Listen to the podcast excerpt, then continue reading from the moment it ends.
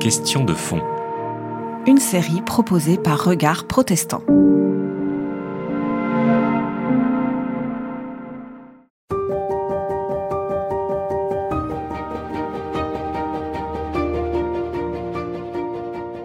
Le rapport entre la Bible et l'archéologie, il est euh, évident même dans, dans l'histoire même de l'archéologie. L'archéologie, c'est une science qui a été créée par des biblistes en quelque sorte. C'est-à-dire que c'est né au 19e siècle euh, du fait de l'exploration par certains occidentaux de la Terre Sainte. Ils cherchaient des vestiges bibliques et euh, en visitant certaines de ces ruines, ils se disent ah mais tiens finalement comment euh, exploiter ces vestiges pour mieux comprendre la Bible? Y compris les techniques propres à l'archéologie, comme par exemple la stratigraphie, l'idée que euh, les différentes phases d'occupation successives d'un site archéologique s'empilent les unes par-dessus les autres, un peu comme un millefeuille. Et, donc, c'est, la science même de l'archéologie, elle est née euh, comme ça, à la fin du 19e siècle. Alors aujourd'hui, c'est sûr que l'archéologie, elle s'intéresse pas que à la Bible. On, on fait de l'archéologie dans tous les pays du monde, dans toutes les civilisations.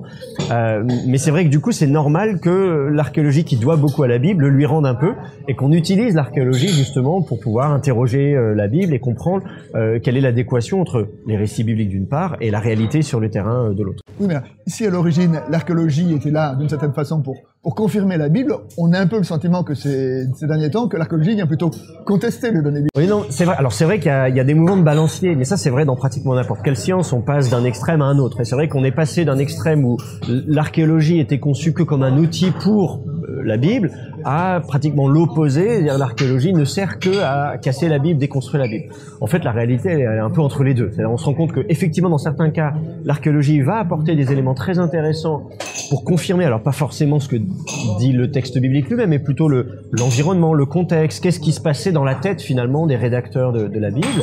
Et il y a aussi des cas où effectivement l'archéologie dit, écoutez, là, voyez, on vous raconte ça dans la Bible, ça colle pas trop avec ce qu'on a trouvé. Avec les limites, bien sûr, de savoir que est-ce que ce qu'on a trouvé, ça correspond vraiment à la réalité, ou bien est-ce que les découvertes archéologiques, elles sont euh, euh, un point de détail euh, qui ne rend pas compte de la réalité à l'époque. C'est ça le, le, vrai problème. Et par exemple, si on prend l'Ancien Testament, hein, alors on remonte le roi David, Moïse, les patriarches, Noé, Adam, ouais. jusqu'au. Qu'est-ce que nous dit l'archéologie la, sur comme ça la succession, sur le degré de véracité des, des différents récits de ouais. l'Ancien Testament Ouais. Alors en fait, d'abord le texte biblique lui-même, quelque part, quand on le lit, il distingue bien ce qui relève de l'histoire, de l'historiographie, c'est-à-dire des auteurs de la Bible qui sont là pour raconter l'histoire en donnant des dates. Et ça, on le voit. Alors, à l'époque, il n'y avait pas un calendrier comme aujourd'hui. On dit on est l'année 2000 temps, etc. À l'époque, on dit on est la énième année du règne de tel roi. Et ça, on l'a très bien dans des livres comme le livre des rois, justement dans la Bible, qui se présente vraiment comme euh, une historiographie. Avant, quand on lit la Genèse, quand on lit l'Exode, quand on lit les récits patriarcaux, on ne sait pas très bien à, quelle époque ça se situe. Même euh, l'Exode, par exemple, avec Moïse, on nous parle du pharaon, on ne nous donne pas son nom. Alors c'est sûr, les archéologues, les historiens disent mais de quel pharaon s'agit-il si c'est bien un événement historique? Mais vu que le texte biblique lui-même ne donne pas le nom du pharaon, ça veut dire que c'est probablement des données secondaires. À mon avis, on peut faire la distinction entre ce qui relève de la mythologie, c'est-à-dire les origines euh, qui sont racontées et qui peuvent avoir une base historique, mais pas nécessairement, euh, et la partie historiographie. À mon avis, le, le, le point de bascule, c'est à peu près David et Salomon. C'est euh, l'arrivée, le départ de ces royaumes d'Israël de, de, et de Juda euh, au premier millénaire avant notre ère. Avant, ça c'est ce que l'archéologie a trouvé. Elle a trouvé des, des traces non, non, non. du roi David. Je parle, non, non, je parle même, je parle même dans le récit biblique lui-même. C'est-à-dire que quand on lit même les textes bibliques, on se rend compte qu'à partir de ce moment-là, on a dans le texte lui-même une prétention à l'historicité. Le protagoniste dit voilà, cet événement, cette bataille a vraiment eu lieu, ce roi il a vraiment régné, il a vécu à telle époque, etc. Alors qu'avant le texte biblique est beaucoup plus flou et on n'a pas de repère chronologique clair. Ça ne veut pas dire que les personnages d'avant n'ont pas existé, ça veut dire que le texte biblique lui-même ne nous dit pas clairement qu'ils ont vraiment existé. Et du coup, c'est d'autant plus difficile de trouver une corrélation avec des événements historiques par l'archéologie. Et de fait, il se trouve que quand on regarde du côté de l'archéologie, ça recoupe à peu près cette image qu'on a en lisant la Bible, à savoir que on a des rois d'Israël et de Juda qui sont bien documentés. Le roi David lui-même est mentionné dans une stèle, ou plutôt sa dynastie est mentionnée dans une stèle. Mais avant, les patriarches, les personnages n'apparaissent pas dans des données en dehors de la Bible. Donc finalement, c'est à la fois quand on regarde la Bible et quand on regarde l'archéologie, on a l'impression que le point de bascule, il est à peu près à cette époque-là. Alors, on voit bien, enfin, on sait bien, par exemple, que les que les patriarches sont un peu des, des archétypes, enfin, tout ça. Mais euh, Moïse, l'Exode, il y a quand même quelque chose qui est dans la constitution du peuple. Or, ce peuple, euh, le peuple dont on parle au temps de David, et quelque part, il a bien, il a bien une origine, il a bien été constitué quelque part ou à un moment. Oui, oui, c'est sûr. Alors on a une mention, on a une stèle égyptienne, la stèle de Merenptah, qui mentionne un peuple qui s'appelle Israël. Et là, on est... euh, à- À quelle époque, oui? Alors on est à la fin du bronze récent, c'est l'époque de Moïse. Grosso modo, Moïse, Josué, euh, voilà, dans le texte, ça correspondrait vraiment à cette époque-là. On se dit tiens, c'est intéressant que précisément euh, la première attestation d'Israël comme peuple en dehors de la Bible, elle correspond à peu près à cette époque-là, où justement c'est l'exode, c'est la constitution du peuple, et puis plus tard d'une nation et d'un royaume. Maintenant, la difficulté, c'est de dire est-ce que ce peuple d'Israël mentionné sur cette stèle, est-ce que c'est le peuple d'Israël tel qu'il nous est présenté dans le texte biblique? C'est-à-dire qu'on peut tout à fait imaginer que à un moment donné, euh, on construise de façon plus détaillée les origines du peuple euh, à partir de données vagues. C'est un peu comme euh, on dirait euh, nos ancêtres les Gaulois et on va raconter toute l'histoire des Gaulois. Une part est historique, une part est racontée. Et en fait, on est peut-être dans un phénomène un peu comme celui-là, où on, a mémoire euh, des origines qui dateraient de cette époque-là, qui sont par ailleurs corroborées avec euh, des, des- des théories ou des données même archéologiques euh, qui tiennent la route. Hein. Même les Hyksos, la, la cité des qui règnent en Égypte, les pharaons, on nous dit qu'ils viennent d'Asie, ce sont des sémites d'une certaine manière, donc ça colle assez bien avec Joseph. Enfin, donc, si vous voulez, déjà dans l'Antiquité même, déjà les historiens euh, avant notre ère, euh, tels que Manéthon et Flavius Joseph, déjà eux aussi font le lien entre euh, cette période des patriarches et des données historiques connues déjà dans l'Antiquité. Donc cette idée de, faire le lien entre les deux, elle n'est pas nouvelle. La difficulté pour l'historien et pour l'archéologue, c'est de faire un lien exact entre des détails du texte biblique et les données archéologiques. Et c'est là que ça se complique, c'est-à-dire d'imaginer qu'il ait pu y avoir, y compris un mouvement massif de population, pourquoi pas, vous voyez, il y a, y a plein de choses qui sont tout à fait possibles d'un point de vue historique et d'un point de vue archéologique, et en même temps, quand on regarde les détails même du texte, ils sont assez difficiles à vérifier. On peut pas attendre de l'archéologie qu'elle réponde à ce genre de questions. D'accord. Alors, revenons maintenant à ce que nous dit l'archéologie. Donc, donc, vous dites, euh, euh, à partir de, de David, il y a une certaine euh, solidité historique. Enfin, en tout cas, on a trouvé des traces de, effectivement, d'un roi David. Et est-ce que ces, ces découvertes euh, archéologiques euh, orientent ou changent le regard que nous avons sur le récit biblique euh, de- des rois? Oui, bah alors par exemple justement il y a deux stèles importantes. On se parlait de la stèle de- Teldan qui mentionne le roi David. Il y a une autre stèle à peu près de la même époque qui s'appelle la stèle de Mécha, euh, roi de Moab.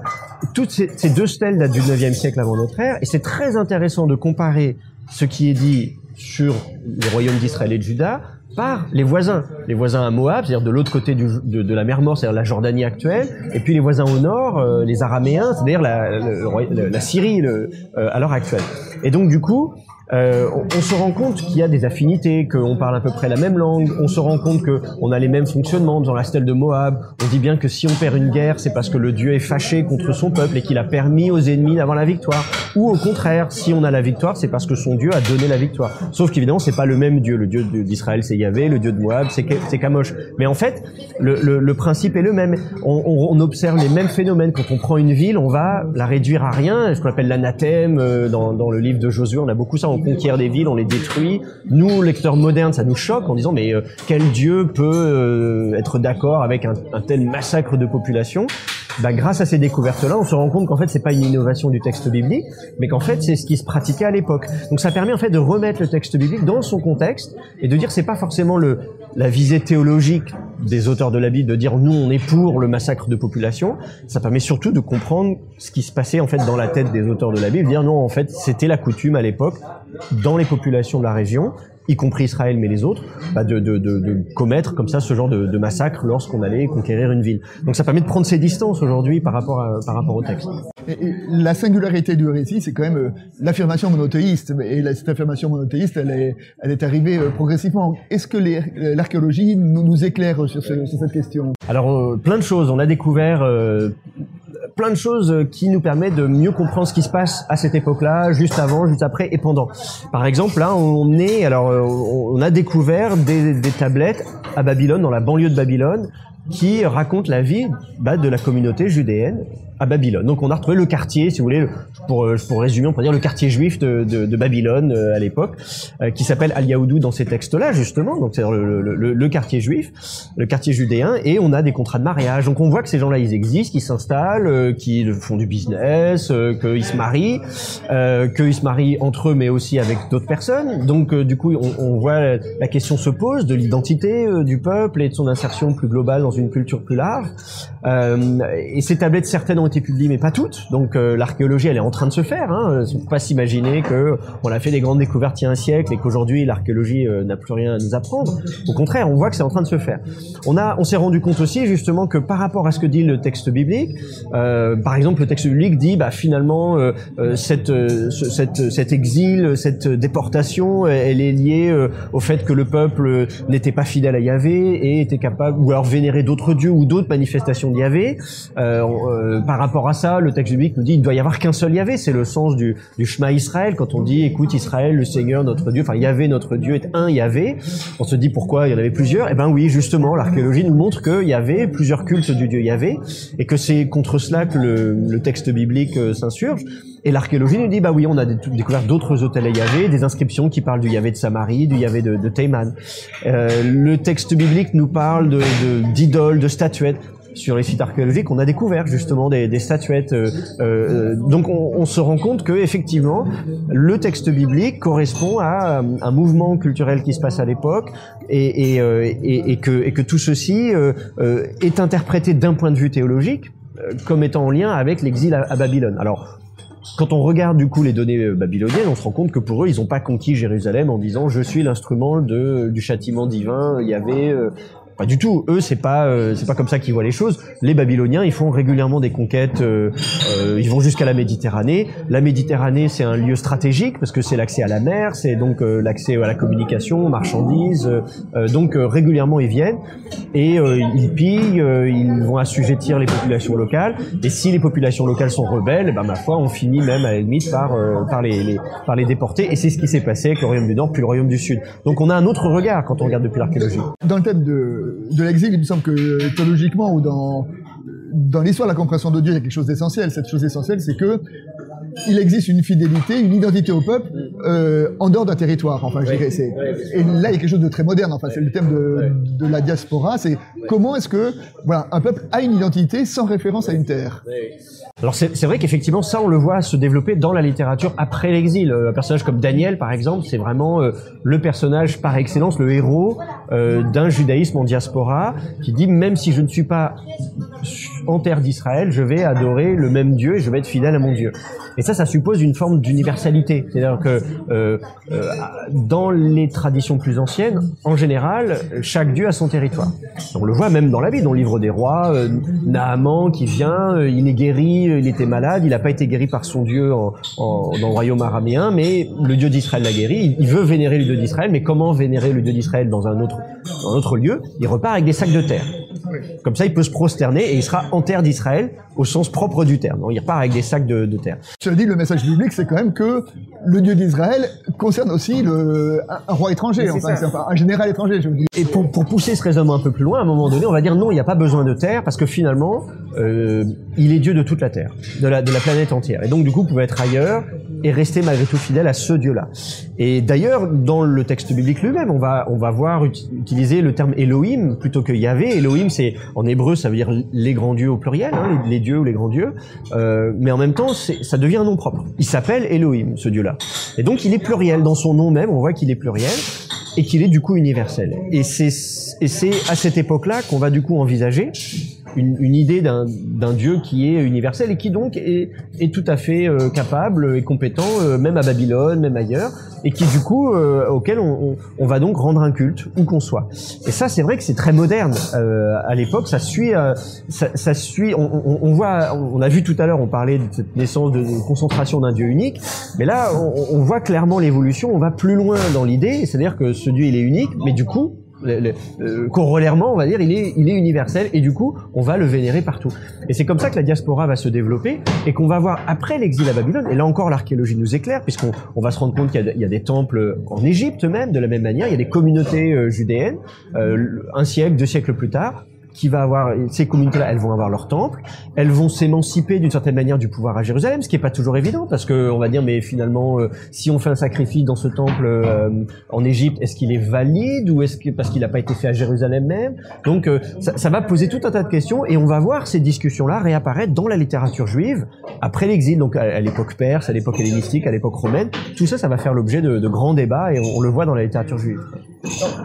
Euh, on a évoqué les origines on a évoqué la royauté, on a évoqué l'exil à Babylone, on a touché quelques mots sur euh, la période perse. Et puis euh, dans la Bible, il y a cette espèce de parenthèse qu'on appelle intertestamentaire entre la fin de l'Ancien Testament et euh, bah, l'apparition, le commencement des Évangiles. Et sur cette période, là, les, deux siècles qui précèdent notre ère, est-ce que l'archéologie nous, nous, apporte des éclairages sur ce qui s'est passé à cette période? Oui, oui, bien sûr. En fait, c'est vrai que c'est assez drôle d'imaginer cette période comme une sorte de trou, alors qu'en fait, elle est d'une richesse incroyable, peut-être même encore plus que toutes les périodes qui précèdent. Euh, D'abord, on continue à écrire les textes de la Bible, euh, de la Bible hébraïque. C'est même une période très très importante. On a euh, une documentation euh, matérielle cette fois-ci, puisque l'archéologie nous a donné des manuscrits bibliques. C'est de cette époque-là que datent les plus anciens manuscrits de la Bible, en tout cas ceux qu'on a trouvés à ce jour.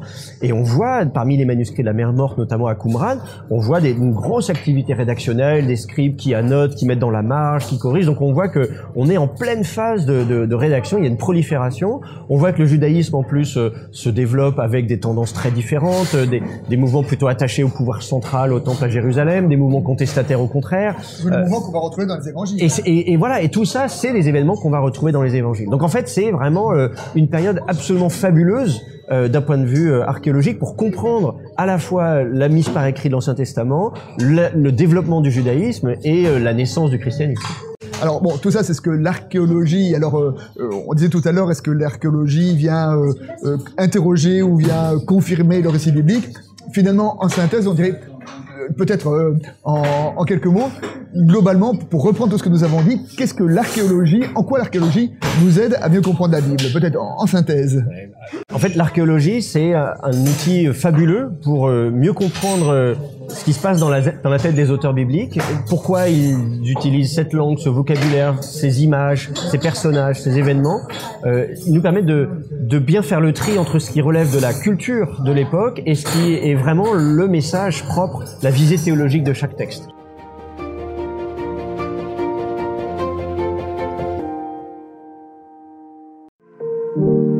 C'était Question de fond. Une série de regards protestants.